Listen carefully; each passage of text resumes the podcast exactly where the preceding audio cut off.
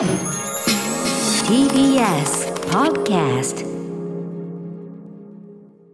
6月8日水曜日時刻は8時になりました TBS ラジオキーステーションにお送りしているアフターシックスジャンクションパーソナリティは私ライムスター歌丸ですそしてはい、水曜パートナー、TBS アナウンサーの日々真央子です。さて、ここからは聞いた後に世界がちょっと変わるといいなな特集コーナー、ビヨンドザカルチャー。今夜の特集はこちらです。うんもう子供だとか大人だとかそんなことは関係ない。絵本は最高のカルチャーなのだ特集。実は日本は世界屈指の絵本大国だということをご存知でしたでしょうか？日本では半世紀以上も前に刊行された絵本が今なお版を重ねロングセラーとなる一方で年間およそ1000タイトルもの絵本が新たに出版されてるんです。だからそのクラシックの層も厚い上に新刊もめちゃめちゃ出てるってことですもんね。ねものすごい数ですよね、そう思いますと。本当ですよ、うんしかもその中でだから新刊は特にそのクラシックに加わっていけるかどうかこれかなり競争厳しいってことですもんねねええー5月4日カルチャートークにご出演いただいた芸人で絵本作家の広田明さんもいや広田さんすごい評価されてすごいじゃないですか、いや僕絵本業界っていうか絵本業界きついんですみたいな。こっからが大変なんですってね。ええおっしゃっておりました。はい。今夜はそんな日本の絵本カルチャーの歩みと絵本シーンの現在地について絵本カルチャーの中の人にお話を伺います。案内していただくのは日本で唯一の月刊絵本専門誌月刊萌えで30年以上にわたり編集を担当されている月刊萌え編集部プロデューサーの伊藤久美子さんです。伊藤さんよろしくお願いします萌え編集部の伊藤です。よろしくお願いいたします。はい、もう萌えはずっと日比さんね。そうなんですよ愛小読されてた学校の図書館に必ず最新作が入りますと、もう友達と一緒に昼休みになったらもう駆け込んで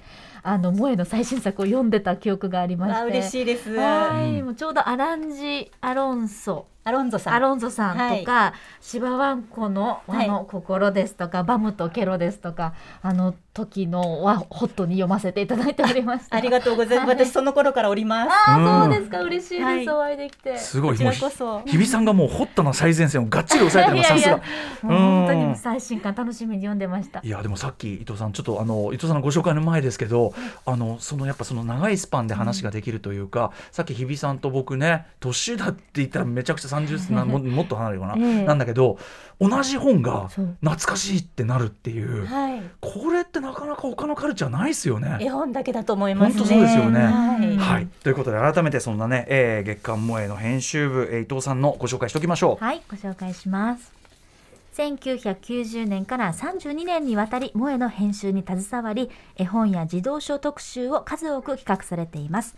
魔女の宅急便の角野栄子さんグリとグラの中川理恵子さんなど多くのベストセラー作家とも交流があり近年では吉武慎介さんの「暑かったら脱げばいい」そして川浦義恵さんの「芝わんこの和の心」近藤亜紀さんの「夢銀行」など数多くの絵本の編集を担当されています。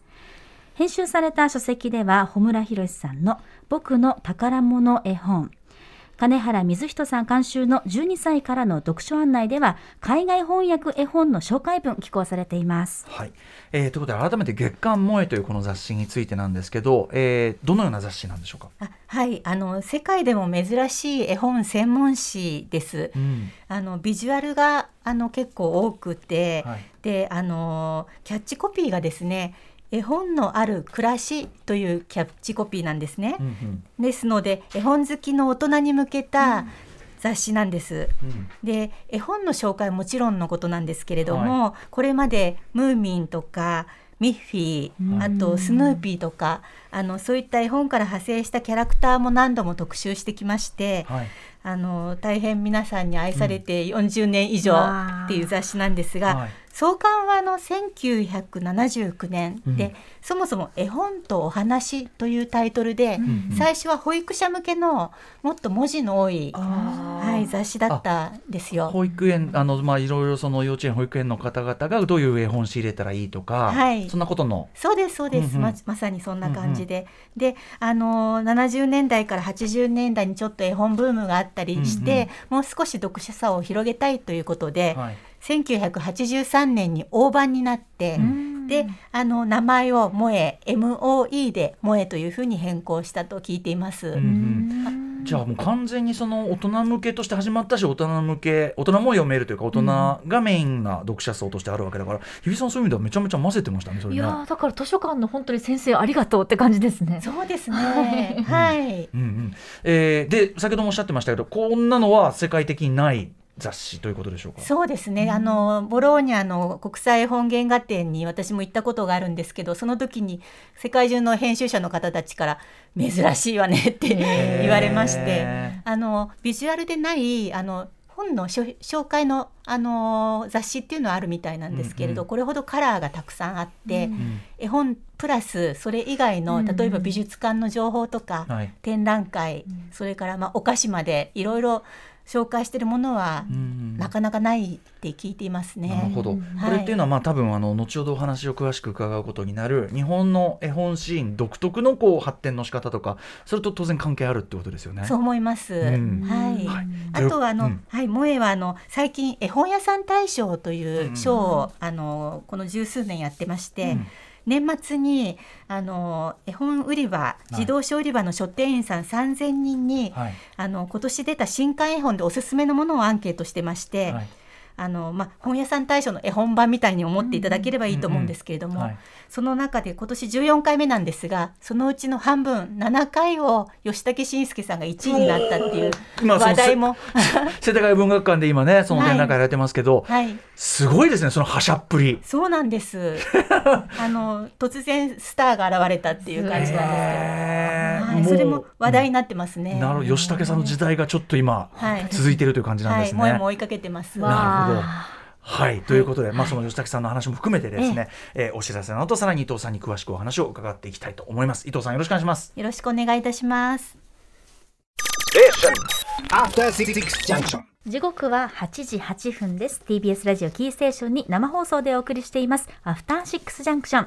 今夜はもう子供だとか大人だとかそんなことは関係ない。絵本は最高のカルチャーなのだ特集お送りしています。はいゲストは引き続き絵本カルチャーの中の人。月刊萌え編集部プロデューサーのプロデューサーの伊藤久美子さん。お話を伺います。伊藤さんよろしくお願いします。よろしくお願いします。さっきの絵本大賞の話ですけどやっぱり年間1000冊新刊出てたらそれはなんかガイド必要ですよね、なんかね。そうですね。うん。あの絵本はやっぱりあの大人の方がはい。お子さんに買うものなので、あのお子さんが自分で見てこれっていうこともありますけども、はい。ほとんどは与えるものだからやっぱりガイドってすごく大事かなと思いますね。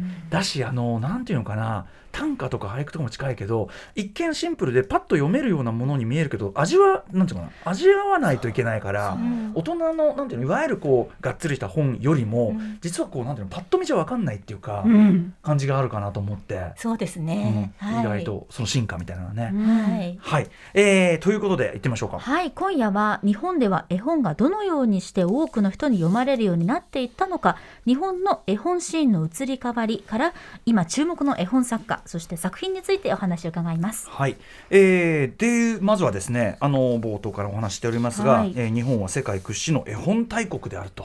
まあ、とにかくいっぱい出てるってこともそうですしね、はいえーなぜこう日本あまずその日本実際そのいっぱい読まれてる国っていうのは事実としてあるわけですか伊藤さん。そうですね。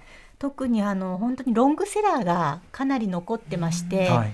さっきおっしゃったように小説とか他の世界ではうん。50年、60年読まれてる本ってほとんど少ないと思うんですけれども。あったとしてもその同じ熱量で、はい。ってことはありえないと思うんですよね。クラシックはあったとしても、はい。あと何か形が変わったりしますよね。そのまあ大きくなったり小さくなったりっていうのとか新もいいんですけど。薬とかさ、ええ。なんかいろいろあったりするけでもど絵本はそのものですさもんね。っきも「いやもちもちの木だよ もちもちの木だよ」みたいな懐かしい。同じ温度感かよみたいな。そう本当にそのまま当時はいのデザインのまま、ん何度もあの版を重ねているというロングセラーが多いですうんね。うんこれ日本特にそうなんですね。そうですね。あの海外でもそれこそわかんない怪獣たちのいるところとかクラシック化したものはあるけど、そやっぱその層が厚い。そうですへね。これ新しいものが1000タイトルっていうことですけれどもそれだけ絵本作家さんも増えてるってことなんですか？絵本作家も多いと思いますね。増えてますねはい。これはなぜ日本でそこまで絵本は盛んなんでしょうか？そうですね日本で絵本が盛んっていうとまあちょっとす古い話遡りますと日本ってあのまあ、あの例えば「鳥獣戯画」とかうん「絵巻物」も絵本のルーツとして捉えている方もいらっしゃるんですけれども、うんうん昔からこう線で書かれたような物語を楽しんだりとかあの動物の擬人化とかも表現があの自由にみんなが楽しんできたっていう歴史もありますし、あの日本は特に海外はですね子どものための教育のものっていうふうに絵本を捉えていることが多いんですけども、うん。日本では大人もですね漫画とかアニメと同じように、自分の楽しみとして楽しんでる方が多くて、うんうん。欧米よりも大人と子どもの境目があまりないっていう感じなので、はい。子どもも大人も両方楽しめるうん。絵本が結構多いですね。児童教育っていうのなんかな児童児童というものに対するその距離感の差みたいな確かにあるかもしれないですよね。ありますね。あのそれこそ赤ちゃんの時から寝室別とかさ、なんかああいうこう分ける感じとかここまで来たら家出るものみたいなさ、感じに対してなんかまあ日本はそこはファジーな感じっていうか、はいそういうのはあるかもしれないとそうですね。うんはい。あとなんかこれもう全然あの雑談っていうか僕のあれですけどなんか例えば日本の出版事情例えばそのさっき話してた印刷技術がすごくあの優れているとかそういうことも関係してたりしないかなみたいな。もちろんあると思います。うんうん。あの仕掛け絵本は日本はとってもすごい技術がありまして、本。はい、うん。あの特に最近あの360度開く絵本とかあるんですけれども、うんあの赤ずきんの世界が見えたりとか、うんうん。そういったあの絵本っていうのは日本のあの小さな町工場で、はい。あの作っていったりするんですね。うんうん。そういう技術がやはり日本の町工場の技術ってあの半導体だけでなく、うんうんうんあの絵本とか作る中でもすごく優れてるんです。製本印刷技術みたいなそうですそうですはい。あとなんかあの僕の小さい頃のあれだとやっぱ保育園とかにその福音館書店の子どもの友科学の友みたいのが定期的にこうなんていうのか送られてくるっていうか、はい。定期的に買ったりとかする。なんかそういうシステム。もう最初からこうなんていうのかある種こうシステムとしてあるものになってるみたいな、うんうんはい。なんかそれを触れるあの機会としては大きかったかなと思うんですよね。そうですね。やっぱり幼稚園保育園で初めてうん。絵本を手に取って、うん。そこから親しむっていう人はとっても多いですね。それがこうなんていうの行き届くように割とちゃんとなってるっつうのかな、はい。なんかあのシステムがすごいすごいですよ独特かなと。思うね。しかも本当に各地に文庫、今日、はい。あのご自分の家で家庭文庫を開く方も結構いらっしゃいますし、はいはい。はいすごくやっぱり絵本とか子どもの本に対してのあの興味とか、うん。そういうのが多いですね、うん。日本は。面白いね。はい。はい。ということで言ってみましょうかね。はい、はい。そして、あ、ごめんなさい。はい、ということで、はい。えーちなみにですねじゃあ日本の絵本というんですけど、あのどのぐらいからこう出来上がって日本の絵本シーンというのかな、うんうん。できてきたものなんでしょう？今のあの絵本の形になったのはあの1953年にうん岩波の子供の本ができたのが大きいと思います。あ結構最近なんですねなんか。その前からもちろんあったんですけれども、うん本当に今も読まれている絵本のまあ元ですね。その前とかなんかあれですもんねなんか戦前とかはせなんか道徳教育チックなそうですね。ねや昔つとか。昔話とかあと、うん。まあ戦ったりとか、うんうん。あのまあ講談社の戦前の絵本とかはあの浦島太郎とか。はいはい。桃太郎とかそういった昔話を中心にして作られてましたけども、はいはい。そういうのとはまたガラッと違って、近代近代絵本というか。近代絵本、うんあの、まあ、教訓的でない絵本ですね、うんうん。あのあすごく子供が情緒豊かに楽しめるものとして絵本ができたのがその石井桃子さんのお力が多分大きかったと思うんですけれども、石井桃子さんはい。石井桃子さんが編集された岩波の子供の本がですね、うん。今でも実は読まれている本が多くて、はい例えばあのバートンの小さいお家、ああはい。それからあの読んでた。人招猫ザルレイ夫妻の人招猫ザルってあのお猿のジョージって今言われてますけど、お猿のジョージそれから、えっと子猫のピッチとか、はい、今でも皆さんがあ、のご存知の絵本はこの頃1950年代に生まれたもので。編集っていう携わり方、翻訳とはまたちょっと違うんですか？石井桃子さんはあの、ええ。翻訳者を誰かいいかって選んだりとかまで携わっていらっしゃって、もちろん自分であのえー、と翻訳された絵本もありますけど、ええ。他の方にあの依頼したり三吉夏也さんとか他の方に依頼したものも結構あるんですね。うんでも近代絵本のあり方をこうなんていうかな意図的にガンと打ち出したというか。そうですね、うんあの特にそれで欧米で大量の絵本をご自分の目で見てその中から本当に日本の子供にいいと思ったものを厳選して出したらしいんですなん。と大きな存在です。そうなんですそれはだからら戦後にやっぱしその戦後の日本にふさわしい何かこう人材はい情緒教育としてこれが必要だって石井さんの明確な意思があったってことですかね？そうですそうです、んうん。はい。うんうん。その時代のものが今に続いていてそれにその頃日本の作家としては阿川弘之さんの「機関車八右衛門」という絵本が出たりえあの日本の作家もあの力を入れてた時代なんですけれども、うんえでそれに続く形で福音館のさっきおっしゃっはた「子どもの友」シリーズ、うん。これが1956年から生まれていあてそんな頃これも。今にずっと続いていまして、うんうん。福音館のこの「子どもの友」シリーズも大きな役割をはい。絵本の普及に果たしているなって思ってます。もうなんていうかすごい作家さんたちがね ガンガン入ってくるっていうかね感じですもんね。はい。はい。えー、でこうやってまあもう50年代ぐらいからまあやってきて、まあ、割と戦後すぐと言ってもいいぐらいだと思うんだけど、ね。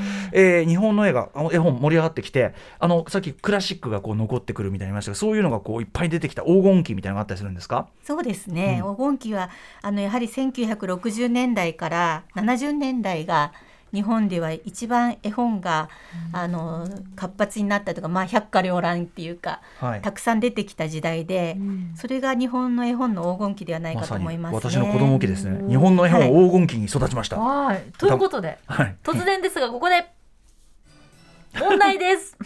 四郎少年もきっと読んだはずです。うんこの黄金期に生まれ後に大ベストセラーとなった野ネズミが主人公の絵本は何でしょうか？はい。野ネズミはい。ヒントはカステラです。僕ねカステラ。はい。あれあれ。グリとグラ？あー正解当たり当たり当たり。あーよかったそうですよかったそうです。グリとグラのカステラといえばの大きな丸い美味しそうなカステラ。当然読んでましたはいもね。もう私も読んでます。今だになんだよね。はい。今本屋で行っても見かけるもんグリとグラ普通に。で最近なんかグリとグラの展示会みたいなのもああったねあったりして確かに確かに確かはい。い。まだに大人気ですよね、うん。そうですねグリとグラあの生まれたのが1963年で、うん。えー、と文章が中川理恵子さん、うん。絵が大村百合子さんその後山脇百合子さんになったんですが姉妹で作った絵本ですね。で現在ですねグリとグラ調べたらうん。545万部 売れてまして。ちょっと鳥肌立っちゃいました。これねえっとスリもね100第195組です。今手元にすごい。でも私小さい頃読んでたサイズと同じサイズ。全くね作りも同じだと思う。ねうん。質感も同じなんじゃないですかねうんまあ続けている1963なんですねこれがね。はい。やっぱりそのさっき教訓的じゃないとおっしゃったけどでもなんかこう食べ物が出てきたりうさ、んうん。ねやっぱこの辺りだよね。そうですね。これ食べたいみたいなのが出てくる。思いました。これグリとグラの絵を真似て自分で描いてみたりとかもう幼稚園とかでやったりとかした記憶がありますえー、いいですね。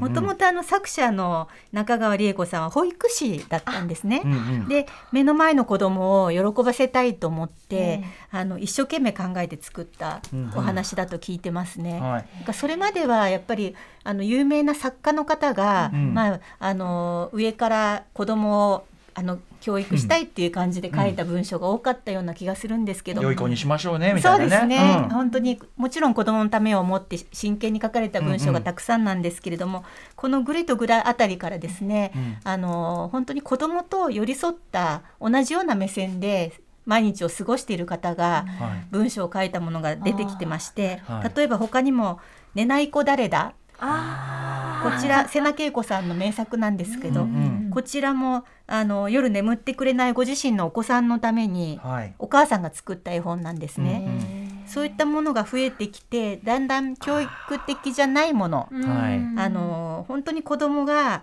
あの生き生きと喜ぶはい。作品が増えてきたのがなるほど。1960年代かなって気がします。グリとグラが63で僕さっきあのーあれなんだっけってあそうだるまちゃんだだるまちゃんだってだるまちゃんと天狗ちゃん。はい。そ、したら6あれ67とかなんですもんね、はい、同じ時期ですね。やっぱりこうなんていうかなたとにかく同じ目線で一緒に遊ぶ感覚、同じ目線でこれかわいいとか、楽しそうとかそこがあるみたいな、いいですよね。その感覚でしたねやっぱね。作者の格好聡さんは子供のことをずっと子供さんって呼んでたんですよ。だから本当に子供と同じようなあの目線で子供を尊重してたっていう作家なんですね。いいつその目線を失ってしまったの？グリッドグラを読んでて記憶したのが読むっていうよりかはこう読んでもらう？はい、読み聞聞かせかせ。にもよりこう絵としてもお話としてもこうよりエンターテインメントというか楽しかったって記憶があるのでやはり保育士さんのご経験お母さんとしてのご経験というのも大きいんですかね。大きいと思いますね。うん。はい、子供に寄り添ってるっていうことで、それがやっぱり今どんな小さなお子さんにでも今でも人気がある秘訣かなと思いますね。じゃあ大体60年代を通してそういうまたこう今に残るような、まあ、近代絵本の傑作が出てきて、はい、そこから70年代にかけてこうなんていうかな黄金期いろんな傑作が出るわけですね。そうですね。もうこの70年代も絵本のバリエーションが一気に広がったうん時代だと思います。うん例えばあのご存知さっきおっしゃったもちもちの木、ねあれは割とこう民 民話チックなというか。そうですよね。民話じゃないんですね。作作った創はい、作、斉藤隆介さんが作った創作ですけれども、民話のような感じですよね。絵のタッチというかね、あれもそうですね。切り絵で、うん。あの今もあの小学生たちの教科書にも載っていたりずーっと読まれてますね。なんなんだろうね。あのーなんかちょっとちょっと怖い感じもあるみたいなさ、そうちょっとうん。悲しい、寂しかったっていう記憶もあってでも「うん。もちもちの木」っていうこのタイトルがトルだよね。なんだろうっていう。で、うん。もちもちって言葉を多分これで覚えたというぐらいにも言ってはうんね、言い言えるぐらいにうんうん。印象的なタイトルですよね。ちょっとこうじゃあその創作民はちょっと日本の土着性を感じさせるようなそれこそあれかもねディスカバージャパン的な時代感とも近いのかもしれないね。ひょっとしたらね。そうかもしれませんね。シンクロしてるかもしれないですようん。ね今急に思いついて言いましたけど。さすがです。いやいやいやいやはいはい。とかいろいろあと他にはどういあとうバリエーション谷川俊太郎さんがこの時期に、うん。あのたくさん絵本を作られていま大物参入。はい、あの現在出ている萌えの7月号も谷川俊太郎特集で、うん。谷川さんにロングインタビューでご自分が作ってきた絵本のことをかなり詳しく聞いてるんですけれども、はい。あの実験的な絵本をかなり作ってらっしゃって、んあの今まで絵本を描いてない作家と組んで、はい。あの今にも残る絵本たくさん作ってますね。例えば「もこもこもこ」とか。うんうん。あわかります、はいはいはい。そうですよね。写真絵本もありますし、はい。はい、あと認識絵本の私とかそういったものをですねこれめっちゃ覚えてるこの絵本ができるまでのはい。やつ。これ和田誠さんが絵で谷川俊太郎さんなんですね。そうです。と当然と当時はそんなネームネームバリューのことは知らずに読んでましたけど、はい。この絵本はどこから来たので一個一個遡ってやっていく。はい。もうむっちゃめむっちゃ読みました。マザーグースの歌もか。そうです。マザーグースも谷川さんですね。あしかも堀内誠一さんが絵ですね。これは科学の友達の方だったんですね、はい。あーなんでこうやってお話ししてると皆さんがご存知のものがこの時代にかなりできていまして、本当です。なんか共通して盛り上がるものというかね、感じですよね。はい。はい。あと、超新太さんうん、も漫画家の、ね、最初漫画家でしたけども、絵本をたくさん描かれるようになったり、佐々木真希さんの「やっぱり狼ははい1974年、私のバイブルと言っても過言ではない。いまだに一番見える場所にやっぱり狼はボンと置いてますね。えー人は誰しも一人なのだというかね。はい一人でその一人である覚悟を受け入れろという自分に言い聞かせるために置いてます。教に訓として。うん、ケってやつですね。1974年。はい、うん、なんかそういう佐々木真希さんとか長新太さんとかあのタイガー立石さんとか、そういうなんていうかなあの漫画畑とかから来てちょっとこうアバンギャルドなっていうのそうかなですね。異能の人が入ってくる時期ですよね、やっぱね。そうですね。やっぱりこの時代はお子さんの数が多い時代で、うんうんあのいろんな実験が多分たくさん売れたので、うんうんうん あのいろんな実験ができたんじゃないかなと思うんですよ。やっぱり人数多いと人数そう多いと。ごめんね今の若者ねすいませんね本 市場当にね市場としてもやっぱり活そうです発だった。ね。だから、うんいろんな絵本を作って子供に与えたいっていう、まあ、熱意が皆さんに終わりにあなったんじゃないかなと思います。いやでもごめんねって言ったけど今その時にね豊かなそのあ土壌が全然そのまま受け継がれてるんだから全然いいんだよね。そうです、うんだから今の絵本作家さんメインの絵本作家さんたちはこの70年代のうん絵本読んで育った方方が多いですね。はい。さっき言った吉武慎介さんも、はい。あのやっぱり狼が大好きだとおっしゃっておました。ーイエーメ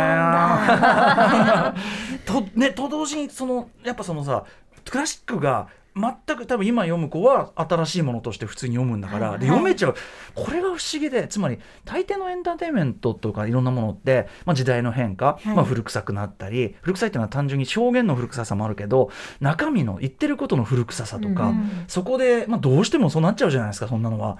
なんでですかこの普通に機能しちゃうこの感じ絵本は。そうですね。なんででしょうね古くならないっていうのがやはりあの子供のためというのを皆さん作家が意識して作っているので、うんうん。あの本質的なことを書いてると思うんですよ。その時代のファッションとか流行りとかは関係なしに、はい。い、つの時代でも本質的に同じようなことをテーマにしているので、うん。それで古びないんじゃないかなと思いますね。確かに本質ね一番大事なことみたいなことを取り出すし、はい。あと感心しちゃうのはそういう例えばジェンダーギャップ的なことというかね、はい。ジェンダーの描き方とかってそこがネックになりなりそうなもんじゃない？子供向けとかって、らしくみたいな、うん全然そういうこと言ってるのないですよねあんまね。あまり聞かないですね。そういえば絵本では。実はねそうですね。そういうところがまだ未分化な年齢に当ててるっていうところもあるかもしれないけど、うんだから小学校に入った途端そのらしさが浮上するのかなとかいろんなこと思っちゃいました。そうですね。そうかもしれない。幼児の時はまだごちゃごちゃですもんね。でそれでよいいしそこに向けて一番人として本質の話をしてるのに、うん。となんか入った途端にいきなり振り分けが始まるみたいな、うん。いろんなこと考えちゃいました、まあ、怒りも湧きつつふざけんなみたいな、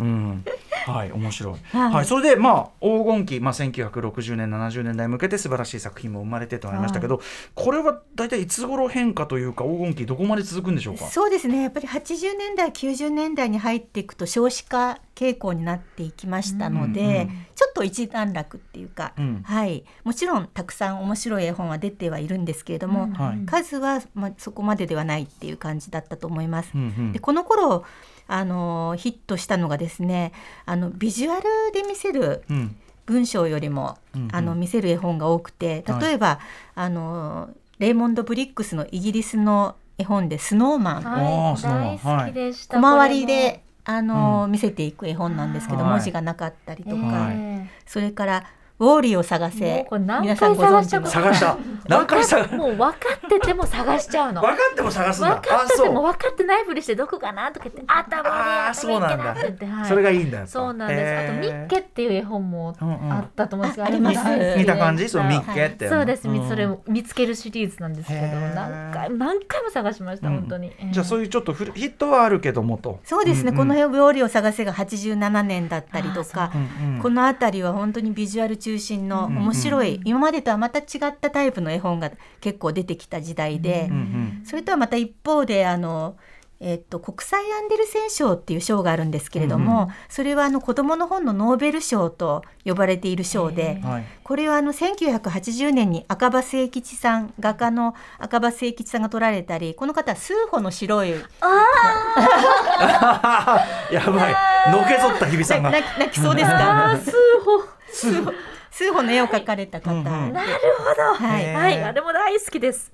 それから1984年にははい。庵野光政さえんが、えー、と受賞されてます。うんなのでこの辺りからですね日本の絵本作家がうん。世界でこう認められるようになってきた、うんうん。あの日本の絵本が結構評価されるようになってきた時代で、うん。はい。でそれに伴ってこう大人が、まあ、アートとして絵本を楽しむようになってきたのかなっていうふうに思いますね。それこそ黄金期世代が大人になってもやっぱりそういうものを引き続きそうですねこ楽しんだりチェックしたりするっていうかそういう時代に入ってきた人もあのサイクルになってきた感そうですじねですかね。ただ大人に向けて絵本を作っていたのではなくて、うんうんやはりお子供に向けてうん作っていた、あのいい絵本を大人ももったいない自分たちも楽しみたいっていうふうになってきたんじゃないかなと思うんですね。え今日比さんがのけぞってす俺それ知らないんだ数歩の？はい。白い馬。数数歩の白い馬、はい、ちょっとあの記憶もあのぼんやりはしてるんですけどあの楽器が出てきて。そうです。はい。はい。えっとバごめんなさい。馬頭琴。うん。馬馬頭。琴。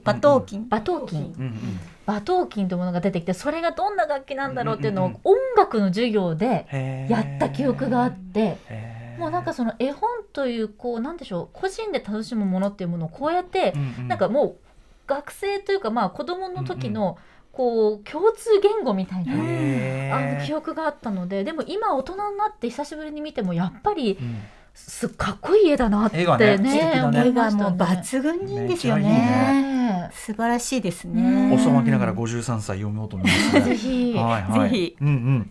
はい。そしてじゃあこれ90年代って感じですかね。までって感じかなそこから先どうなっていくんでしょうか、そうですね。90年代以降から2000年代ぐらいはあのやっぱり流行語大賞とかでもノミネートされてた癒しとか、うんうん癒し系とかが流行った時代に、うんうんあのまあ、大人が結構絵本で癒されたりっていうことで、えーっと葉っぱのフレデはい。ィはいはい、はい。それからいつでも会える。はい。あえ世代？世代です、うんうんうん。もうこれをみんな読んでみんな泣いてみんなもうセリフを覚えるぐらい読んでました。葉っぱのフレディはい。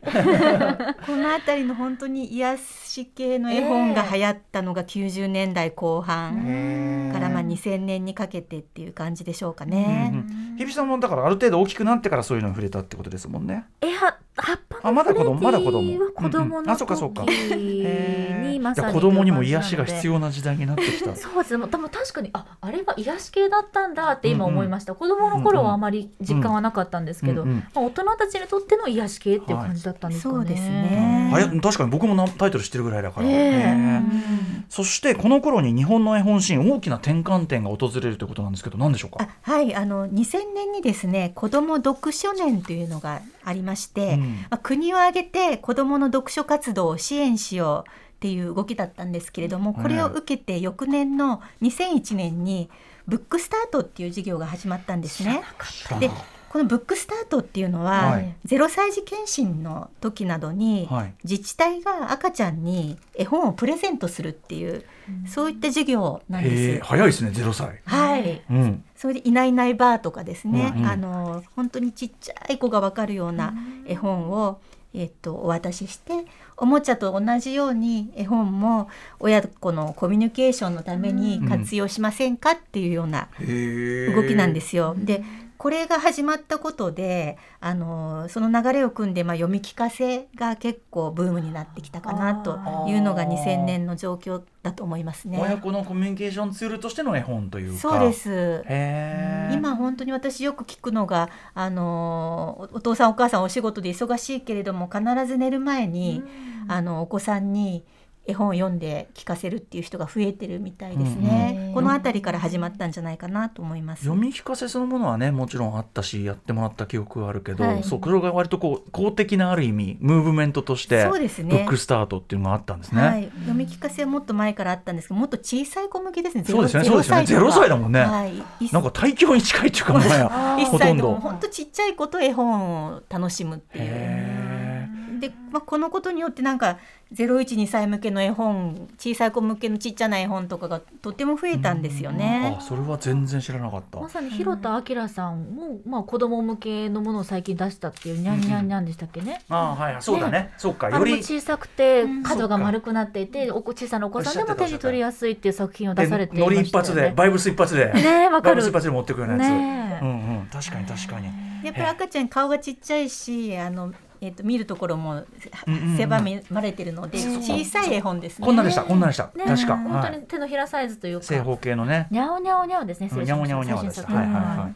さあそしてさらに、えーここ最近ここ10年ぐらいの絵本の傾向というのもあるそうですね。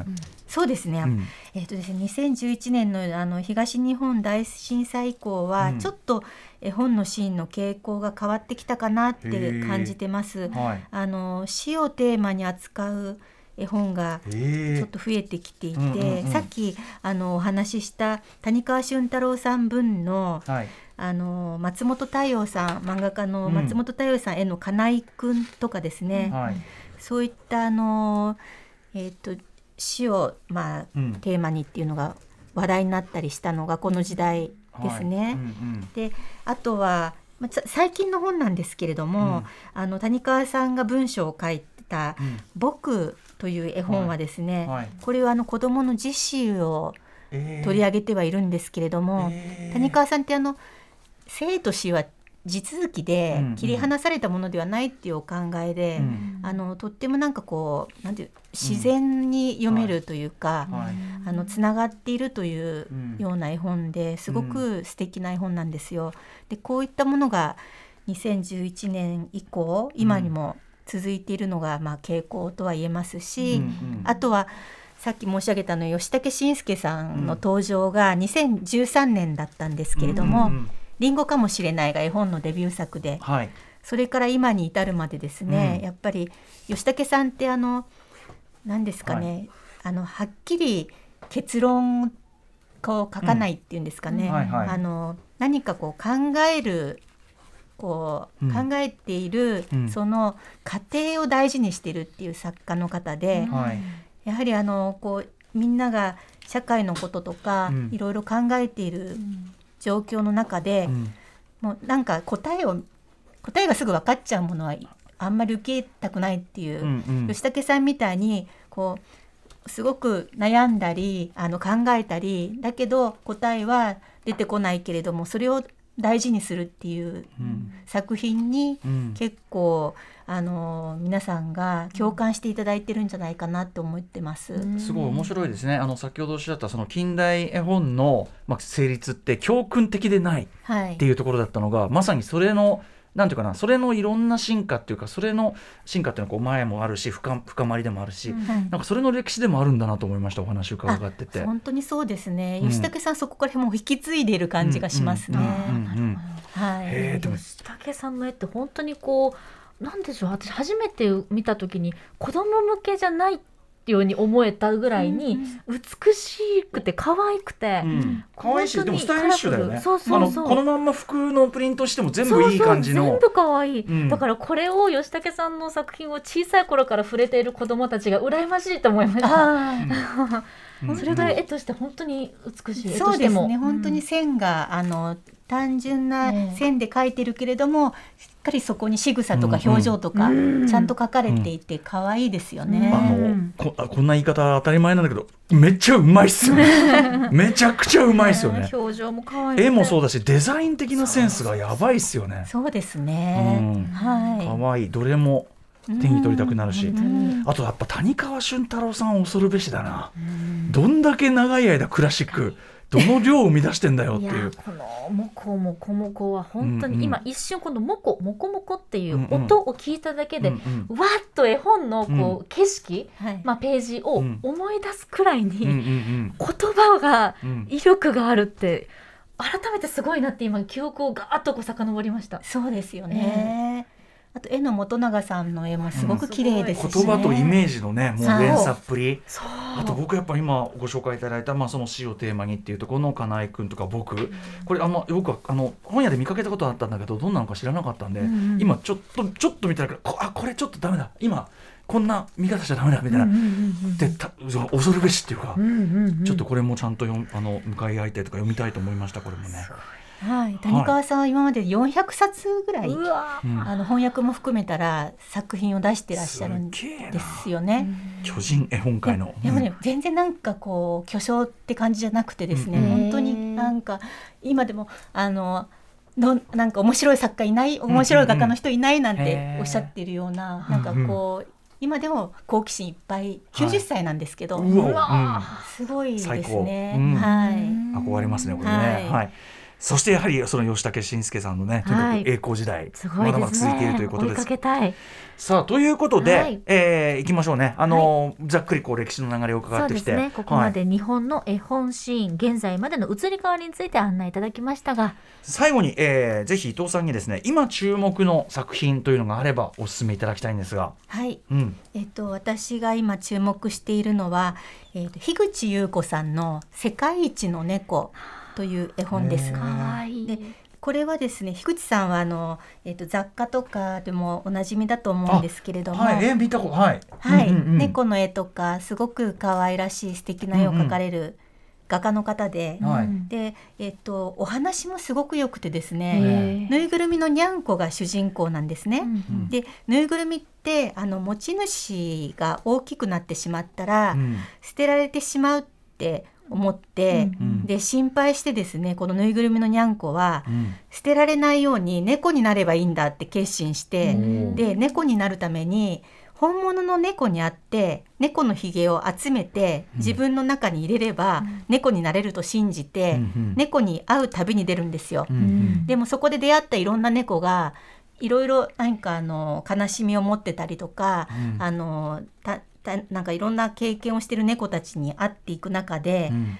にゃんこってあぬいぐるみのままでもいいのかな自分はそのままでもいいのかなっていうことが分かっていくような、うんなんかこう優しいお話で、うん。あのにゃんこって目がですね、うん。ちょっと変わってて、ええ。しわしわなんですけど、ええ。それはにゃんこの涙うんうん。いっぱい泣くからうんうん。目がしわしわっていう絵にも表れてて、うん。ちょっとねこう情緒グッとくる、うん。あの心にグッとくるお話です。うん。でこれは大人もぜひあの、お子さんも読んでいただいてるんですけれども、大人もちょっとちょっと疲れたな辛いなと思う時に読んでいただきたい一冊です。結構あの絵本というよりはじ、ね、こう児童文学よりのボリュームっていうか。そうですね。ちょっと近い、あのガマくんとカエルくんの絵本とか、はい。そういったものをちょっとイメージした形ですね。また樋口さんの絵が可愛いけど同時にこうなんていうか細密な書き込みも相まってはい、なんつうの？このグイッとくる実在感というか。はいあれだけでじっくり見たくなりますよね。アート本としてもすごいな、はい。こそうですね。れそれこそ印刷この繊細なこのタッチとかはい。色とか、実はマイページマイページすごいよねこれね、そうですね。原画展とかあったら絶対行きたくなるような感じ。ぜひぜひうん。またあると思いますので、はい、はい、まずごお勧めいただいたのは樋口優子さんの「世界一の猫白戦車」から出てます、もう一冊お願いしてよろしいでしょうか、はい、もう一つはあのさっきからお名前が出ている吉武慎介さんの新刊なんですが、チャンピオン、はい。うん、髪はこんなにくちゃくちゃだけど、うん。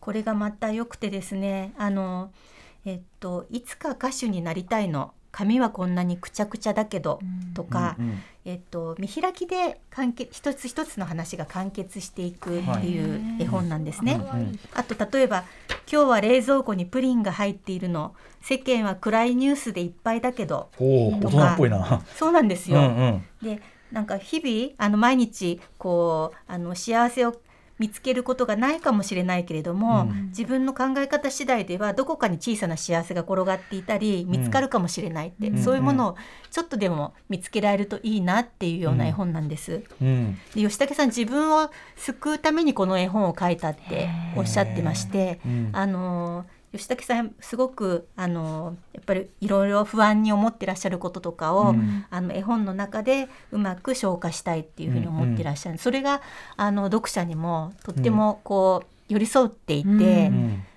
こう上から励ますこう元気出せようんうんうん。って始めますんではなくて、はい。読者と寄り添って身近にうん身近なことで気づきがあるんじゃないかってうん。いうような視点が吉武さんには優しい視点があってそれが皆さんに受け入れられてるのかなと思ってます。これだからあの絵本だけど、うん。完全に出てくる人はいろんな年齢いろんな立場の、いろん。な人でそうですね。おじいちゃんもいますし。だからある意味なんていうかな別にその年齢とかうん。立場、まさにその読むものも年齢立場選ばないなんか群超群像劇っていうか、うんうんうん。なんかその様相ですねもはや。そうですね。あこんなトピックも扱うのみたいに僕思っちゃいました読んでて。はい。私の中の絵本への概念が間違ってた。子供も大人も関係ないんだっていうのがすごく思いました。うん。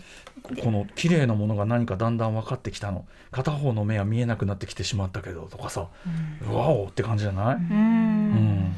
で吉武さん小さい頃から結構さっき言ったようにあの、えー、と佐々木真希さんの絵本が好きだったり、うんうん。あの絵本をたくさん読んでこられてたんですね。うんうん。で小さい頃自分で読んでわからなかったうん。言葉とか、ちょっと飛ばしてしまったけれども、うん。後で分かったりすることもあるので、うん。あのあえて、えっと、子供に向けて幼い、あの幼児語では書いていないっていうふうにおっしゃってて、そういうところすごく信頼できるなと思いますね。日比さんこれやばい。ダメだ。これしかもちゃんと総詞で読むと、はい。まずいぞこれ。エンディング。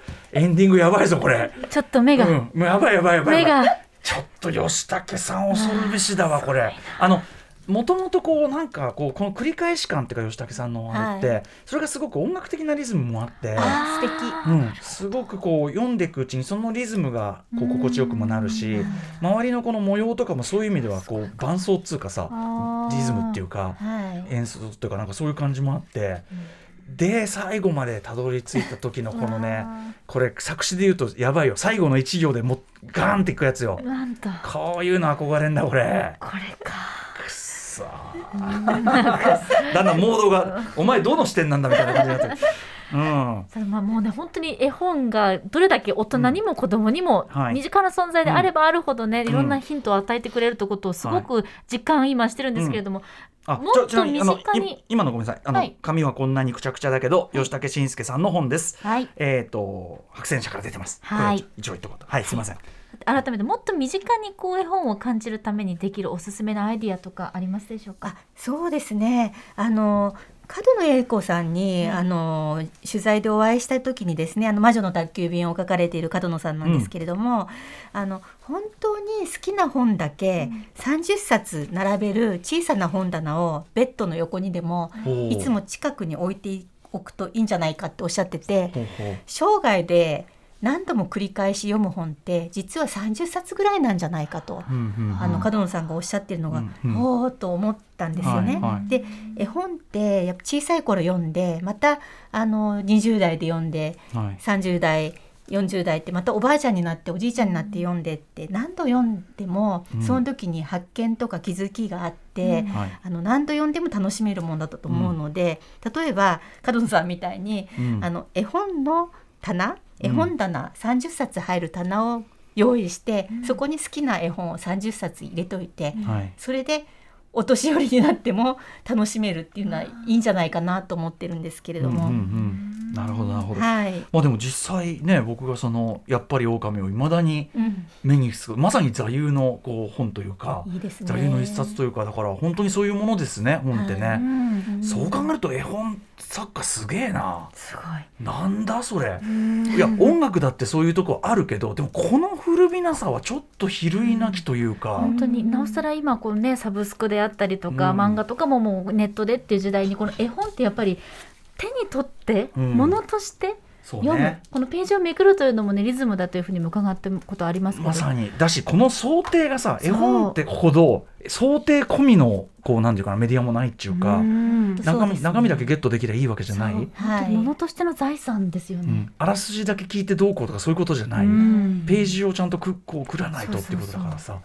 いやーなんかそれが短い時間でしたが体感できるような私全然あの離れてたところもあったんでいやーやられました。あのうかつにページ開くとやばいねやっぱ。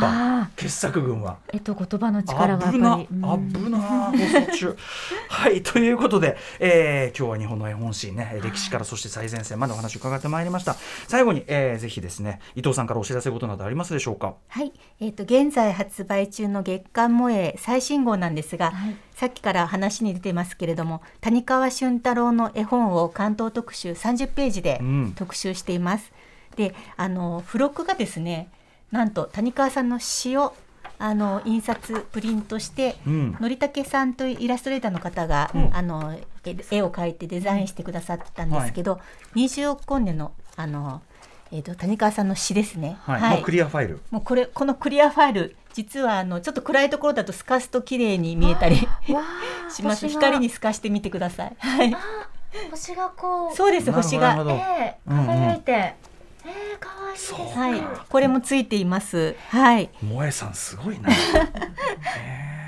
あとはあのえっ、と今えっ、と吉武慎介さんの展覧会がうん。7月3日まで、えっ、と東京世田谷文学館で開催中です。ーまさにかもしれない。吉武慎介展かもしれない。そうです。かもしれないが結構ポイントで、うんうん。こちらの日時指定制になってますので、はい。はい、予約制ですがこれが人気なんですよ。大人気で実は。うん。ちょっとね休日とか埋まっちゃうのよはいできたら平日が、ねですかね。うん、いやーでもねやっぱりあのまさにでも吉武慎介さんのそのなんていうかなその現役トップ走ってる時代、ひょっとしたら同時代であることめっちゃありがたいことかもしれないもん確かね。にこれからだって何年も何十年も先の子供も読むでしょうね。そう吉田助慎介のあれ新刊で読んでたのみたいな。生で見てたから羨ましいみたいな。な ことかもしれないもんね。うん。えー世田谷文学館で7月3日までやってますので、私どももどっかでねいいや今日の特集聞いたらやっぱ行かなきゃ。吉武さんやっぱすごい。世田谷文学館ちょっと遠い行き行きづらいんだけど 頑張っていこう、うん。ぜひぜひ、はい、えーみたいな感じでございます。はい、はいということで今日はちょっと短い時間ではございましたが伊藤さんでもあのすごく勉強にもなりましたしすごく楽しかったです。ありがとうございます、あとあと改めて自分のなんか絵本ルーツをちゃんと思い出さなきゃなと思って、すっかり忘れもちもちの木なんて俺何年ぶりに口に出したんだ本当そうですね。でも実家の俺自分の部屋のそのそれこそまさに大事な本ゾーンにもちもちいるもんね、うん。それだよ俺のもうすでに忘れてしまった心魂を取り戻しに。絵本の中にはそこにある。だって日比さんだってさっきタイトル聞いた途端にその瞬時にのけぞる何かいがあやなんかるわけだから本当にちょっとそれこそグッときちゃったっていうか。涙ぐんでましたね、はい、なんかあの時それを一緒に読んだ友達とか読んでくれた母の声とかうんうん。先生の声とかを一気に思い出してなんかこんなに記憶のこう扉が開くものなんだ。それがタイトルだけで、うん。絵本ってすっごいですね。なんか月並みの言葉になってごめんなさい本すげえってなんかちょっと、あすみません。伊藤さん前に何を言ってるんだって話なんだけど改めて思うような、はい、特集でございました。ということでここまではもう子供だとか大人だとかそんなことは関係ない絵本は最高のカルチャーなのだ特集をお送りしました。伊藤久美子さんでした。ありがとうございました。あ。りがとうございました。明日明日のこの時間は2022年上半期ベストゲーム下半期注目ゲーム大プレゼン大会をお送りします。After Six Junction.